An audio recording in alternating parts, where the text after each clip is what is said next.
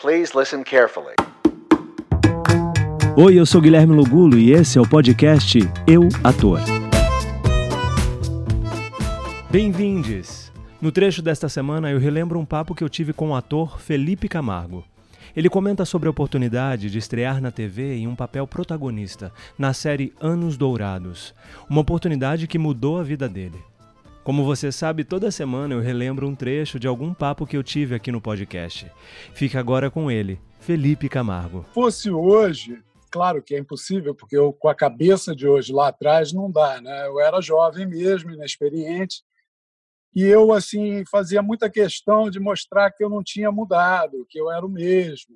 E eu acho que eu perdi tempo com isso, sabe? Porque realmente a fama ela transforma você externamente para os outros, né? Eu ficava assim porque teve uma vez que um cara amigo meu da rua, né, da praia, enfim, ele chegou e falou: Não, eu te vi, mas eu fiquei com dúvida de falar com você, porque agora você é o Felipe Camargo, né? Eu falei: Pô, cara, vai tomar no cu, né?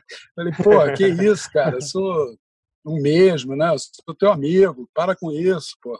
Então as pessoas têm essa visão. O primeiro Natal lá em casa, a minha tia, que ia sempre, todo ano, e que a gente via o ano inteiro, ela me pediu autógrafo, sabe? Então, coisas assim que, é, que para mim um. É, porque eu, eu, eu, realmente, assim, eu, quando eu estreiei, eu estreiei com uma forma muito muito forte, né? Era um protagonista, era o papel principal de uma série, uma série que até hoje é falada, né? Então, aquilo eu não comecei como um, papelzinho pequeno e fui aprendendo a engrenagem. Eu já fui logo para o protagonista. E isso aí eu posso dizer que deu uma confusãozinha na minha cabeça mesmo. Eu venho sonhando com uma garota parecida não. Eu venho sonhando é com você mesmo. Eu acho que eu sonhei a vida inteira com você?